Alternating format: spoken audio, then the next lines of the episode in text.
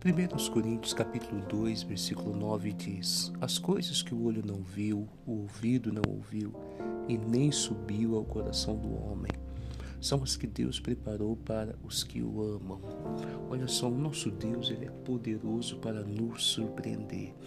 A Bíblia diz que ele preparou coisas que o olho não viu, o ouvido não ouviu e que nem passou no nosso coração. Quer dizer, ele pode surpreender.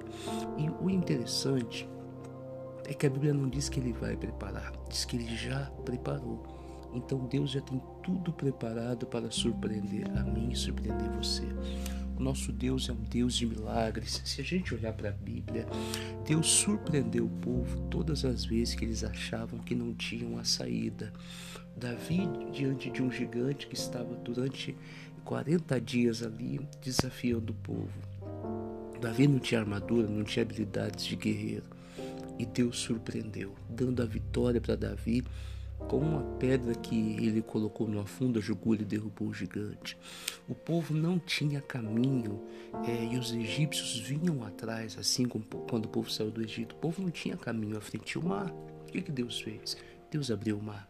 Um povo com sede no meio do deserto, de onde que vai vir água? Não tem o que fazer. O que que Deus faz? Tira a água da rocha. Então Deus nunca vai ser pego de surpresa. Ele tem tudo já preparado para surpreender a mim e surpreender você. Deus só pede que nós façamos uma coisa. O que? Aí diz no final do versículo: para aqueles que o amam, nós temos que amar o Senhor. A Bíblia diz em João, capítulo 16: Aquele que tem os meus mandamentos e os guarda, esse é o que me ama. Então, guarde a palavra, guarde os mandamentos, vai guardando as promessas, as orientações, vai guardando tudo que Deus tem te falado. Não despreze, guarde. Deus vai surpreender você que guarda a palavra. Tem gente que na hora que a dificuldade vem, ela abre mão da palavra e faz o que não deveria. Não faça isso. Guarde a palavra. Segure a palavra, guarda no coração e Deus vai te surpreender com grandes obras. Fica com essa palavra, viu? E se prepare.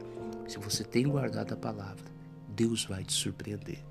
Se você não tem guardado, passe a guardar, passe a amar ao Senhor, guardar a palavra dele, e ele vai surpreender você também. Um forte abraço, viu?